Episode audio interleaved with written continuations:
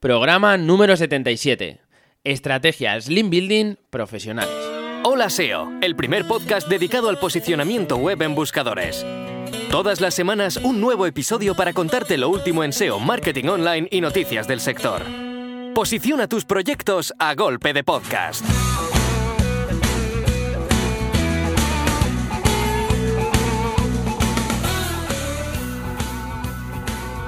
Muy buenas a todos, bienvenidos a otro episodio más a Hola SEO, el podcast donde hablamos de posicionamiento en buscadores, de marketing online y de multitud de temas relacionados con todo esto. Ya hace unas cuantas semanas que no teníamos nuevo episodio y he sacado un ratejo de las vacaciones para preparar un nuevo podcast. Un programa dedicado a una de las patas importantes del SEO que a mí personalmente me apasiona y de la que poco o yo diría muy poco se está hablando abiertamente. Estamos hablando de efectivamente Lean Building. Por cierto, que además tengo una auténtica bomba que contaros, pero vamos a esperar al final del podcast para lanzarlo. Me estoy mordiendo la lengua. Vamos a aguantar hasta el final del, del programa.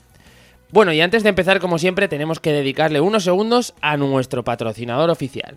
Está claro que si quieres un negocio rentable, tienes que vender pero sobre todo tienes que cobrar. Con billing.net puedes controlar el ciclo de facturación de tu negocio desde el principio hasta el final. Billing.net es una herramienta de facturación online que es totalmente gratuita.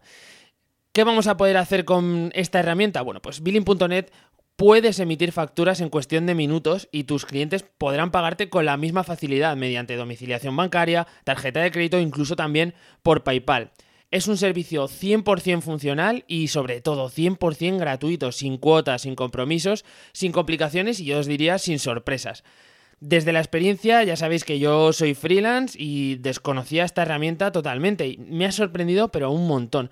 Tiene multitud de opciones y me estoy ahorrando además unos 10 euros al mes que antes pagaba a, mi anterior sistema de facturación. O sea que es que os lo recomiendo al 200%. Si quieres verlo con tus propios ojos, visitas la URL holaseo.net barra facturación. ¿Vale? Ahí tenéis toda la información sobre, sobre este programa y cómo podéis adaptarlo a, a vuestro uso. Síguenos en Facebook en facebook.com barra holaseo.net o en Instagram holaseo barra baja net. Y puesto a punto nuestro sistema de contabilidad, vamos con el temazo del programa. Como comprenderéis, el audio de hoy va a ser un monográfico, tenemos muchísimas cosas que contar y no nos va a dar tiempo para el análisis y la noticia destacada que solemos hacer en el resto de los programas. Soy consciente de que se me están acumulando todos estos análisis y eso realmente es bueno, ¿vale? Porque significa que estáis un montón de emprendedores detrás de los auriculares o vais en el coche, que por cierto, ya van unos cuantos que me han comentado que van escuchando en el, podcast siempre de camino al curro en el coche. Un saludo para todos los que ahora mismo vais al volante. Bueno, antes de remangarnos y meternos en harina, quiero hacer una pequeña introducción sobre lo que considero yo el lean building y por qué me gusta hacer estas puntualizaciones importantes cuando hablo con, otros profesionales de este tema. Para mí trabajar el lean building es realizar una estrategia súper adaptada en la que eh, se asumen los mínimos riesgos posibles. Estoy un poco quemado de ver eh, SEOs por Twitter que muestran gráficas de crecimientos de tráfico tremendos gracias al inbuilding, pero sin aportar más datos. Eh, la típica de aquí una web que le metí tres enlaces a la semana, en tres meses triplicó su tráfico. ¿Vale? Perfecto. Enhorabuena por el resultado, pero ¿es un proyecto tuyo propio? ¿Qué nivel de riesgo estás asumiendo? ¿Cuánto has invertido? Eh, ¿O estás gestionando ese proyecto para un tercero? Todas estas cuestiones a mí se me antojan fundamentales a la hora de evaluar los méritos que tiene esto, ¿no? Porque si yo tengo un proyecto mío propio en el que no tengo nada en juego y digo, bueno, voy a meterle enlaces a fuego y a ver qué pasa, pues es posible que arranque o es posible que durante los primeros seis meses la cosa funcione y un día me caiga en estacazo. Pero bueno, como es un proyecto mío, eh, pues no tiene más impacto. Sin embargo, estamos hablando de, un proyecto de un cliente, coño, la cosa tiene mucho más valor, ¿vale? y tiene mucho más mérito. Entonces, bueno, ese tipo de cosas a mí se me quedan un poco escasas de información, ¿no? Estas publicaciones. Por eso, hoy os voy a contar qué es lo que hago yo con mis proyectos y con los de mis clientes para trazar una estrategia de lean building profesional, segura y que da resultados. Lo primero de todo, vamos a constatar la importancia que tiene el link building. Aquí la verdad es que no os voy a descubrir nada, los links son tan importantes como lo han sido siempre. Lo que pasa es que Google, bueno, pues ha ido evolucionando para poder controlar el abuso, ¿no? del uso de enlaces como factor de ranking.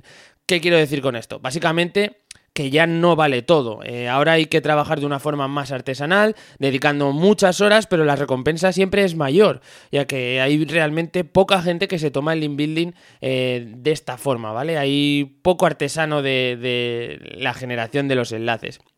Estamos todos al tanto que hasta el mismo Google admite que los enlaces son uno de los tres factores con mayor impacto en los rankings seguimos viendo sitios que son un desastre técnicamente, pero que con eh, buenos enlaces siguen copando las primeras posiciones eh, de los resultados. Cada vez hay menos, es cierto, pero seguimos encontrando a muchos de este estilo.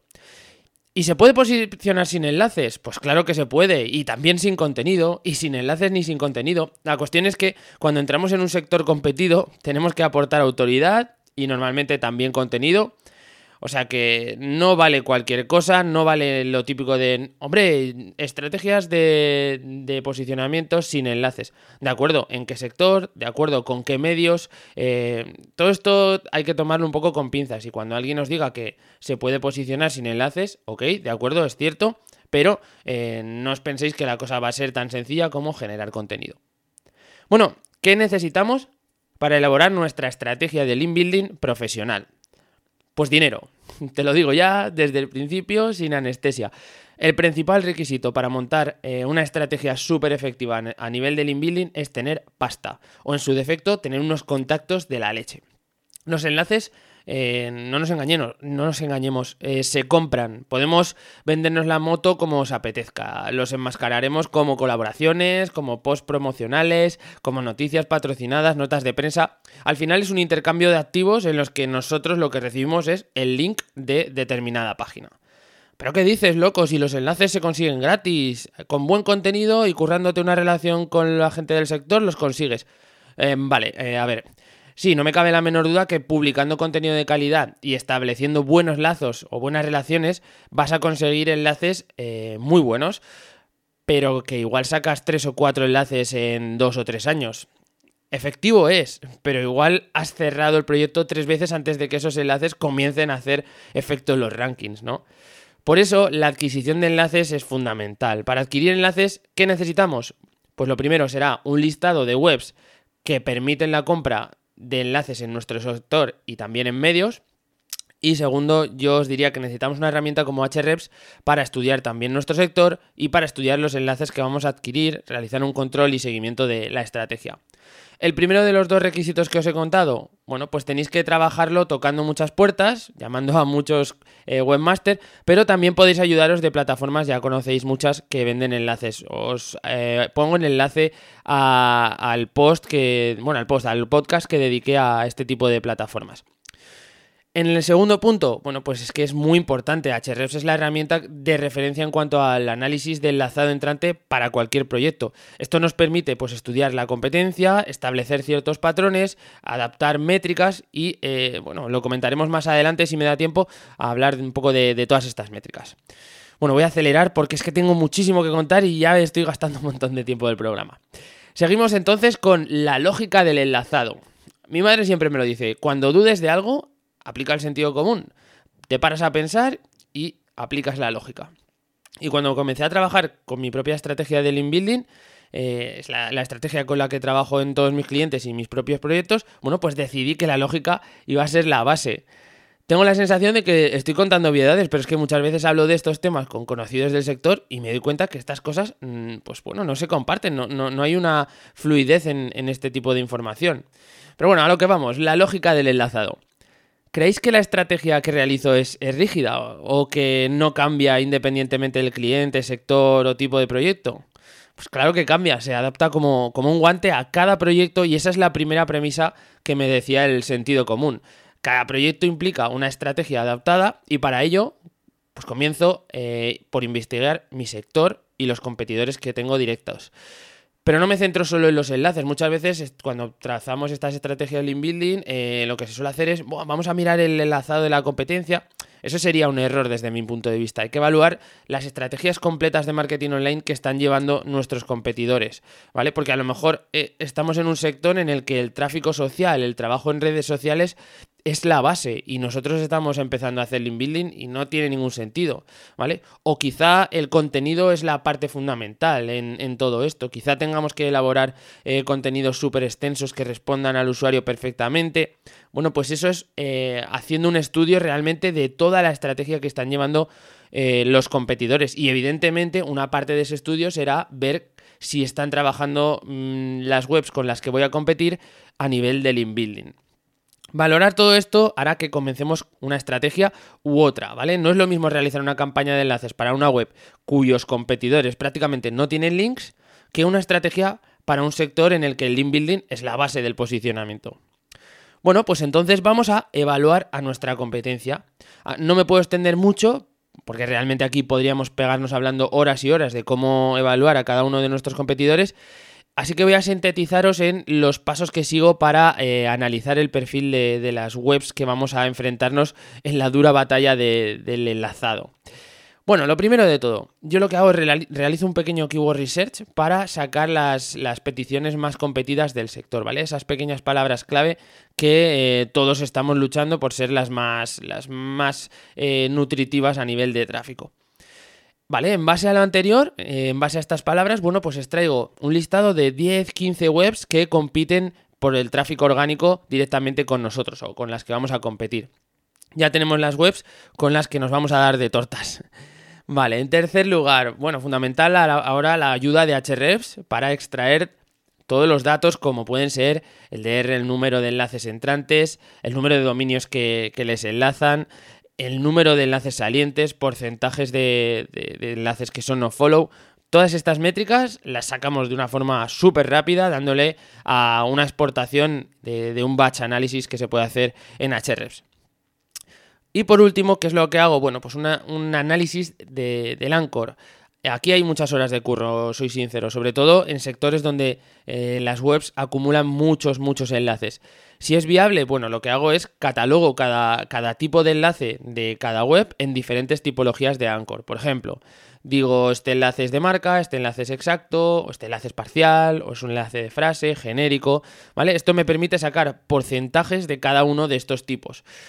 ¿Qué pasa cuando el portal tiene muchísimos enlaces? Bueno, pues simplemente saco el porcentaje de enlaces que son de marca sobre el total, ¿vale? Porque para mí esta métrica es, es básica de cara a la estrategia. Bueno, todos estos datos evidentemente los tengo que meter en un tablero de trabajo, que es un simple Excel, un Excel muy sencillo, ya bastante complejos son los datos que vamos volcando como para que andemos generando tablas complicadas. Los datos que os he comentado antes los plasmo para cada uno de los competidores y finalmente, bueno, pues realizo una fila que es la media de, todos ellos. Con esta tabla eh, nos va a ir genial para poder compararla con nuestros propios datos a medida que vayamos avanzando. También hay que ser conscientes que los competidores crecen al mismo tiempo que nosotros crecemos, evolucionan también a nivel de link building, pero bueno, es un documento muy interesante de partida, ¿vale? Para, para empezar y arrancar nuestra estrategia. Bueno, ¿y qué enlaces necesito para mi proyecto? La madre del cordero. Vale, ya os he dado la murga un rato con mis estrategias, mis cosas. Ahora lo que queréis saber es, vale, ¿qué links necesito para que mi proyecto suba como un cohete? Bueno, pues a ver, sorprendentemente los datos anteriores nos van a ayudar, pero hay un montón de cosas que debemos evaluar cuando estemos en esta fase de búsqueda de enlaces para nuestro proyecto. Si queréis, volvemos a hacer una lista. En primer lugar, determinar la temática de nuestro proyecto para buscar webs que puedan enlazarnos y pertenezcan a la misma temática, ¿vale? Para que todo quede en un, en un, contexto natural. Lo que no es normal es que tengamos en una web donde vendemos calzado deportivo, pues nos enlace una ferretería o nos enlace una empresa que habla de los alicatados en Barcelona, ¿de acuerdo? Ese tipo de, de enlaces que cruzan temáticas, hay veces que no tienen ningún sentido, ¿no? Entonces, lo que se trata es de encontrar eh, todas esas webs que puedan enlazarnos, pero que pertenezcan a nuestra misma temática o una temática muy relacionada. En base a esto, tenemos una temática principal y lo que queremos es eh, encontrar diferentes grupos de topics o subtopics que puedan estar contenidos o muy relacionados con esta temática principal. Voy a poneros un ejemplo para aclararlo. Si tenemos un proyecto de la temática de salud, bueno, pues sacaré subtopics como pueden ser alimentación, medicina, estética, fitness, sencillo. En tercer lugar, vamos a buscar portales de todas estas temáticas anteriores. Tomamos datos de dichos portales, como por ejemplo la visibilidad en Sistrix, los enlaces entrantes, los datos de contacto de, los webmasters y montamos un Excel también muy guapo con todo esto.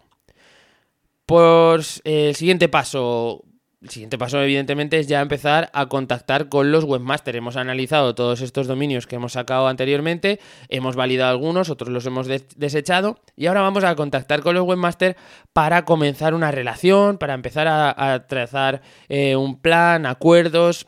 Puedes automatizar un poco este proceso generando pues, bueno, un email un poco así genérico para, enviarlo en modo masivo, pero no te pases, ¿vale? Porque no mola dar la sensación del típico tío que te contacta, que te contacta de forma masiva y no sé, yo creo que funciona mejor cuando lo haces de, de una manera más manual, más directa al final es personalizar este email con, datos de, esa web y bueno, aquí hay muchas formas de, de, planteárselo, pero intentar no ser muy spammers. Y bueno, pues por último, cerramos acuerdos y anotamos el, el coste de adquisición o las condiciones de cada uno de, de los portales que hemos contactado. Yo suelo anotar, pues por ejemplo, el precio, el tipo de enlaces y, por ejemplo, yo qué sé, si en realidad nos han dado tarifas de banner, nos han dado tarifas de, por ejemplo, publicaciones patrocinadas, tal, todo eso lo apunto y además me dejo un campo de observaciones porque normalmente siempre apunto a alguna, alguna información extra que luego me va a servir de cara al futuro. Pues, por ejemplo, webmaster muy amable eh, o webmaster que no conoce nada el tema del inbuilding, todo este tipo de cosas son importantes porque a la hora de negociar hay muchísima diferencia, ¿vale? No es lo mismo negociar el precio con una, con un, en un sector en el que el inbuilding o los webmasters no están acostumbrados a, a, recibir propuestas de este estilo que sectores con los que vais a ver que los webmasters tienen el culo pelado, los precios están por las nubes, etcétera, ¿no? Vale, ya tenemos un montón de enlaces temáticos identificados y ahora podemos ir a completar, a complementar con eh, pues bueno, enlaces en medios desde, desde prensa, que vende enlaces. Eh, ya conocéis todo esto, ¿no? Eh, también podemos meter otros enlaces en foros temáticos, comentarios en publicaciones relacionadas. Bueno, estas son estrategias ya más guerrilla que se han hecho durante toda la vida, ¿no? Pero si tenemos ese gran bloque primero de, enlaces temáticos, luego aportamos o complementamos la estrategia con links en medios y finalmente terminamos redondeando con, enlaces más guerrilla, más eh, de los que hemos hecho siempre. Bueno, ¿y dónde apuntan estos enlaces que adquirimos? Buena pregunta, ¿eh? Ahora podemos decir que conocemos los porcentajes admisibles, de nuestro sector. Tenemos un montón de sitios donde podemos dejar el links eh, que necesitamos, pero ¿dónde van a apuntar estos enlaces? La respuesta no es única tampoco, es, algo que es variable y sobre todo eh, depende en gran medida del portal que estés trabajando. No es lo mismo eh, estar trabajando sobre un e-commerce que una web de nicho, que una web de servicios locales todos tienen eh, diferentes tipologías de, páginas en, su interior y necesitan adaptar la estrategia. Si trabajamos un e-commerce, bueno, pues la portada y las páginas de categoría suelen llevarse eh, el mayor porcentaje de los enlaces, aunque también puede ser que si tienes un producto estrella dentro, dentro de tu e-commerce, puede que acapare muchísimos, muchísimos links. Es algo que puede pasar. Entonces eso es algo que tenemos que evaluar, incluso fijaros dentro de una propia tipología de proyecto, ¿no? En las webs de nicho, pues mm, básicamente los posts son los que suelen eh, ser el foco de, de los enlaces junto con la portada tenéis que evaluarlo en vuestro sector y sobre todo en vuestro propio proyecto, ¿vale? Porque si tenéis un e-commerce con tres productos en los que los productos son lo importante de la tienda, todo lo demás gira alrededor de esos productos, pues evidentemente los enlaces tienen que ir ahí, aparte de, la portada, ¿no? Pero eh, cada caso es un mundo y es algo que tenéis que, evaluar. ¿Cuántos enlaces necesito? Bueno, estos son cuestiones finales, pero ya veis que son súper importantes. La cantidad de enlaces que, necesitará tu proyecto, usualmente eh, yo lo que hago es la adapto al volumen de la competencia. Es mejor mantenerse en estos niveles, sobre todo cuando estás trabajando en un proyecto que es nuevo, ¿vale? Si estás trabajando en un proyecto que tiene muchos años, que ya tiene una carga de enlaces naturales o una carga de enlaces potentes, tienes un poco más de margen para, pues bueno, trabajar el nivel de riesgo puedes subirlo un poquito, ¿vale? Porque estos proyectos con, más histórico suelen aguantar mejor las estrategias de, de inbuilding. ¿Cuántos enlaces puedo colocar al mes? También es algo importante. Para conocer esta estimación, yo lo que hago es, eh, bueno, reviso la edad de los dominios de mis competidores, eh, divido el número de, dominios que, les enlazan a, ellos y eh, los hago un cálculo dividiendo esos datos entre los meses que tiene cada dominio. Vamos a poner un ejemplo. Así me sale una media, una cantidad de links bastante aproximada de los que debería yo crear al mes. Em, también luego tengo que modificar este dato para eh, evitar todos los meses crear el mismo número de enlaces, ¿vale? No, si me sale que tengo que crear tres enlaces al mes, pues bueno, un mes creo uno, un mes no creo ninguno, otro creo cuatro, otro creo dos, ¿vale? Para que al final me salga una media que esté en torno a los tres enlaces al mes, pero sin dar esa, esa ese dato de tres enlaces todos los meses, pam, pam, pam, pam, que no es para nada natural. Vamos con un ejemplo porque la verdad es que la explicación ha quedado un poco enrevesada. Por ejemplo, un competidor que lleva desde 2008 y tiene enlaces desde 70 dominios, ¿vale? Pues como estamos en 2018, han pasado 10 años que equivale a 120 meses. Madre mía, cómo pasa el tiempo, ¿vale? 120 meses dividido entre 70 dominios que le enlazan son 1,7 dominios al mes. Si lo hiciésemos así, tardaríamos 10 años en alcanzar el volumen de enlaces de este competidor, por lo que necesitamos incrementar la velocidad de, creación de enlaces por un factor de corrección que yo normalmente utilizo de 1,75 en la frecuencia. Esto quiere decir que si nos ha salido que debemos generar 1,7 enlaces de dominios nuevos al, al, mes, lo multiplicamos por este coeficiente de 1,75 y nos da un valor en este caso de 3 enlaces al mes, ¿vale? Implica que crearemos una media de tres enlaces a ese de tres enlaces a este dominio, a este proyecto, lo que si lo transformamos en meses de trabajo serían 23 meses de trabajo, ¿vale? Casi dos años habremos tardado en alcanzar el volumen de links de nuestro competidor. Veis que esto no es algo rápido y no podemos meter todos esos dominios en tres o cuatro meses. Yo no lo haría, ¿vale? Por eso trabajo sobre estrategias a medio largo plazo a medio largo plazo entre 6 y meses y 2 años. Eso es lo que me planteo yo para intentar alcanzar a los top de un sector cuando empiezo desde cero. Pensad que un proyecto que no puede aguantar una cantidad de años, como pueden ser dos años, es un proyecto que realmente va a estar siempre al límite eh, en el filo de la navaja, ¿no? Eh, bueno, pues tenerlo en cuenta porque mínimo vais a necesitar, pues eso, entre seis meses y dos años para establecer una buena estrategia de, del inbuilding y sobre todo que haga efecto y que no sea riesgosa.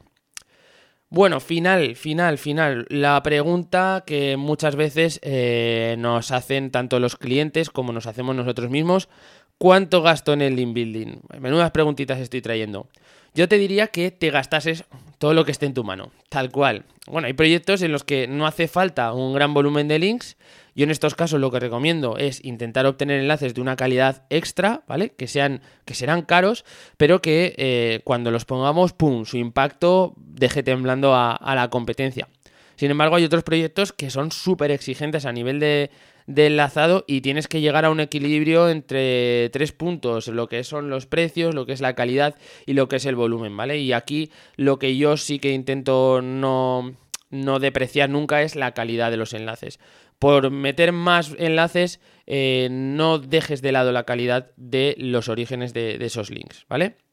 Calidad ante todo. Es uno de los básicos si queremos mantener un perfil de enlaces que tenga poco riesgo de penalización. Bueno, ¿es posible decir una cifra económica que valga para cualquier proyecto y con la que asegurarse que vas a posicionarte? Pues no, no se puede. Si has ido realizando todos los pasos anteriores, ya tienes un precio medio por enlace, ¿vale? Tienes una frecuencia con la que necesitas generarlos. Sacas cuentas y decides eh, que te sale 500 euros al mes de inversión en enlaces y no puedes permitírtelo. Bueno, pues estiras esa frecuencia y en lugar de tener que hacer tres enlaces al mes, pues las tiras a un enlace al mes o dos enlaces al mes todo lo que tú quieras, bueno, pero ya sabes que eso implica que la estrategia se va a ir dilatando y los resultados pues también posiblemente se van a ir postergando. Bueno, y hasta aquí el súper monográfico de Lean Building profesional. Espero que, espero que os haya parecido interesante. Eh, os animo a todos los que tengáis alguna duda o queráis eh, bueno, comentar cualquier cosa que os haya parecido guay o no tan guay de, este contenido. Eh, voy con la noticia que os tenía que contar y que por ello llevo unas cuantas semanas sin dar señales de vida. Estoy terminando un curso de Lean Building donde explico todo lo anterior con muchísimo detalle. Se trata de un curso donde podrás aprender a realizar tus propias estrategias personalizadas como yo lo hago de forma efectiva y sin asumir más riesgos de la cuenta. No quiero daros mucho la chapa, no quiero hacer aquí un mega autobombo, simplemente he creado una landing con más información, todos aquellos que os interese, podéis eh, entrar en ella eh, y tendréis acceso al temario y al precio del curso. Entrad en holaseo.net barra curso guion todo junto. Si os suscribís para estar al loro de, la fecha de lanzamiento y, tal, tenéis una promo em, para los que queráis ser beta tester del curso. Creo que quedan 8 plazas libres. Si me avisáis rápido, eh, pues bueno, podéis entrar en, estas 8 plazas y tiene un pequeño descuento, ¿vale? Para todos aquellos que queráis pertenecer al grupo de beta tester. Y nada, antes de despedirme, quiero recomendar que os paséis por el blog de billing.net. Eh, no solo os van a ayudar a generar vuestras facturas de forma gratuita, además tienen una cantidad brutal de posts súper interesantes. Hoy os recomiendo uno nuevo, cómo nos afectan los presupuestos generales del Estado 2018 a los autónomos. Parece que lo de los presupuestos generales queda un poco lejos, que, que no nos afecta, digamos, directamente, pero nada más lejos de la realidad. Entrad porque tenemos que estar al loro de todo lo que nos viene en los próximos meses y cómo nos afectan realmente las nuevas políticas. En este post viene todo bastante, bastante bien explicado. No te lo pierdas. Y final, bueno, ahora sí, gracias por estar al, otro lado, gracias por dejarme siempre esas 5 estrellas en iTunes, por vuestros comentarios en iVoox que están semana tras semana. Eh, bueno, gracias sobre todo por, aquellos que decidís gastar un par de minutillos en enviarme un correo electrónico agradeciéndome bueno, eh, que, saque estos programas y, contándome lo que, lo que os ayudan. No sabéis lo feliz que soy eh, cuando me doy cuenta que, que, bueno, que estos contenidos os sirven, que estos podcasts os sirven y que sobre todo disfrutáis escuchándolos. Nada más, recordad registraros en holaseo.net barra curso guion para todos aquellos que queráis más info sobre el curso que hemos estado hablando y a disfrutar del verano. Un abrazo sonoro a todos y nos vemos en el próximo podcast.